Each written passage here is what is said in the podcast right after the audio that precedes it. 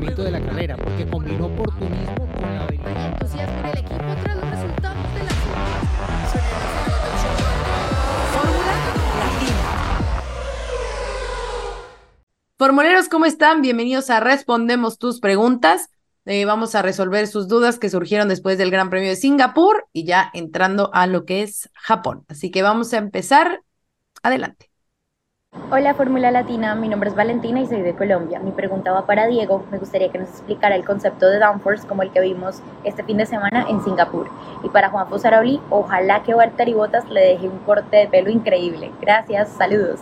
Hola Valentina, un gusto, un saludo hasta Colombia. Bueno, lo dice un poco la palabra downforce, es decir, una fuerza vertical hacia abajo, ¿no? Que lo que hace es empujar el coche literalmente hacia la pista, permitiéndole ir más rápido en las curvas, que es lo que se busca con todas las piezas que generan esa fuerza vertical, ese downforce, hablando, por supuesto, del piso, de las superficies más visibles, de los pontones, de cómo interactúan con el piso, los alerones delantero y trasero, etcétera. Entonces, es eso básicamente, es esa fuerza vertical que se genera a base de la carga aerodinámica producida por los elementos de la carrocería, a propósito de esto que se viene hablando ahora de la eh, directiva técnica de la FIA, que quiere reforzar los temas de la eh, flexión de la carrocería, que no llegue a, digamos, los niveles de grados de libertad que vayan más allá de lo que debería ser permisible,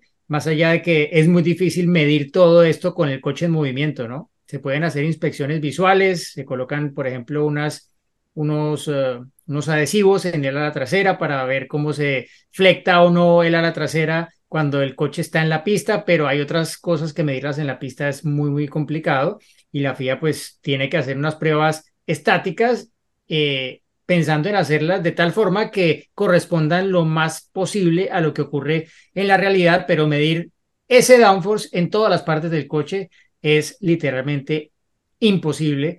Eh, así que tarea dura la que, la que tiene la FIA, pero eh, el downforce es básicamente lo que permite que los coches de la Fórmula 1 vayan lo rápido que van en las curvas.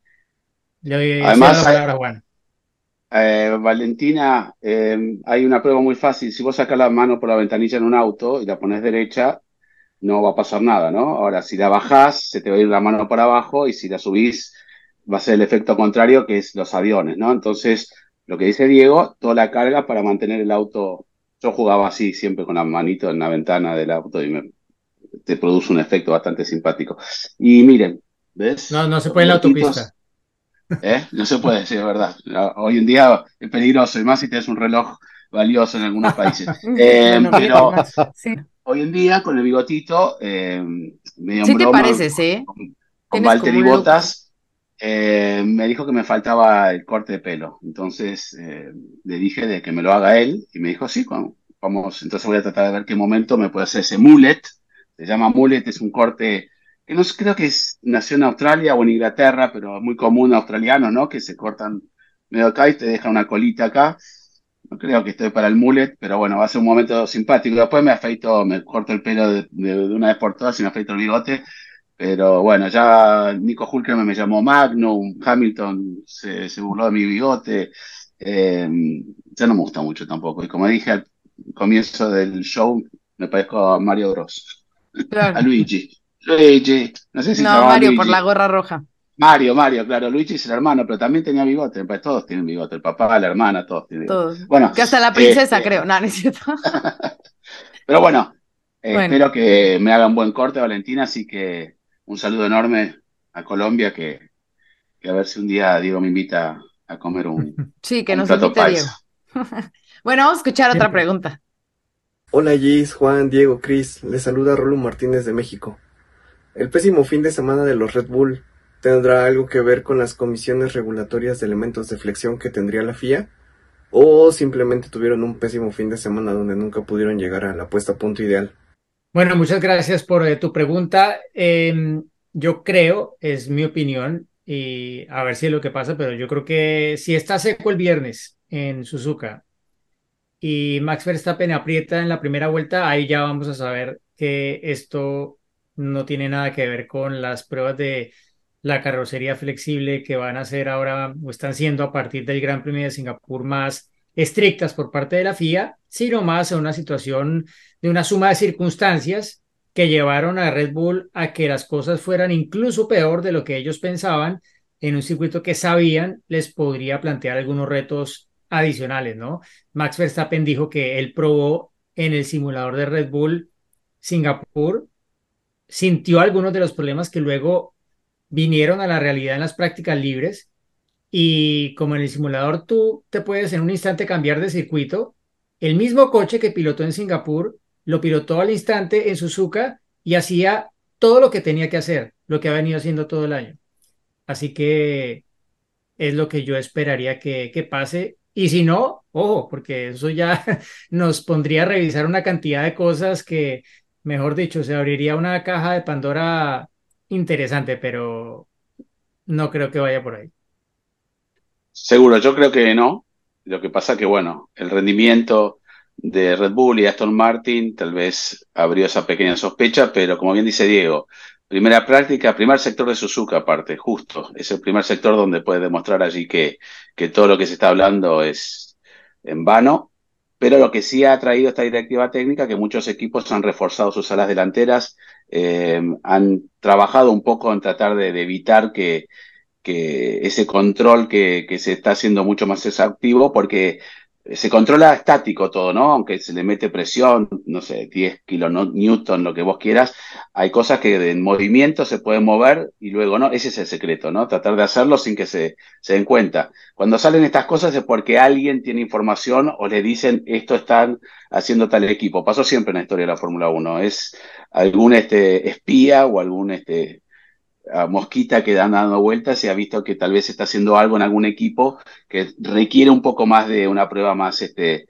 más fuerte y más este, al detalle. Así que sí, esperemos que, que todos estén en reglamento, pues lo van a estar, pero bueno, ya están en aviso, que si hay algo, se tiene que cuidar. Es como cuando Juan llega a abordar el vuelo con la, el equipaje de mano y el equipaje eh, tú lo mides y no da la medida, pero Para bueno, lo mete, lo mete allí en el, Se me queda en, lo atascado. que- en el cajón que tienen ahí y, entra, y entra y sale por la, a la fuerza, pero entra y sale. No cumple con la regla, pero bueno. Una vez se me, se me movió todo, el- la valija con el aparatito, y yo decía, no, Sí.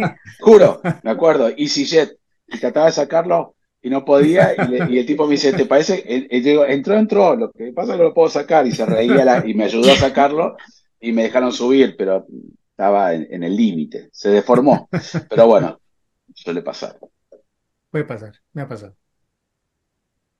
Bueno, pues vamos a escuchar otra de sus preguntas. Hola amigos de Fórmula Latina, les saluda Silfrido.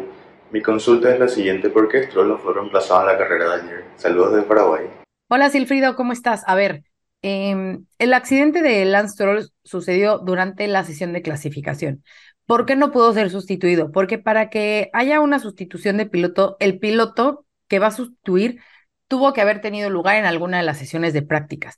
O sea, si ya empezó la clasificación, ya el piloto que compite en la clasificación o que está dentro del auto en la clasificación es el que se queda para clasificación y carrera.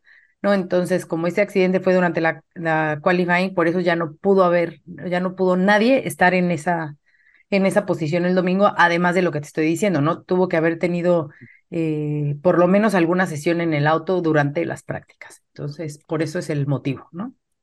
Sí, sí, está claro, no, no, no, hay chance. Ya la actividad está tan avanzada que el eh, reglamento no permite que un piloto largue un gran premio sin haberse subido siquiera al auto, ¿no? Porque también ese sería un riesgo mayor eh, y bueno, las reglas indican eso, con lo cual eh, hubo 19 autos en la grilla de partida de, del Gran Premio de Singapur, cosas que están escritas y hay que cumplir. Vale, vamos a escuchar otra pregunta. Hola amigos de Fórmula Latina, soy Andrés Cuellar, un colombiano viviendo en Neuquén, Argentina. Les tengo la pregunta de ¿cuándo o y por qué titilan las luces traseras de un Fórmula 1? Saludos y gracias por toda la información que nos comparten.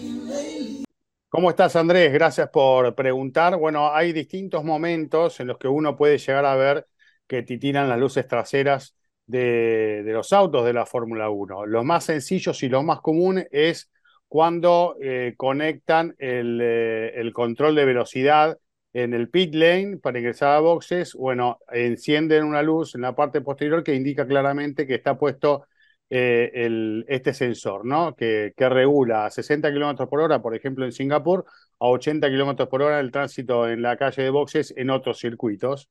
Eh, ahí se enciende una luz. Otro de los momentos es cuando llueve, hay una luz de lluvia que por, por obligación y por reglamento todos los autos tienen que tener encendido. Entonces, cuando llueve, para que el auto sea más visible ante el spray y todo lo que se genera en una carrera de estas condiciones, tiene que tener las luces que titilan eh, y bueno, aunque hoy sigue siendo un problema el tema del spray, que incluso hace que por momentos ni siquiera esas luces se vean, por lo menos es un elemento más de seguridad que se aplica en este tipo de condición de piso.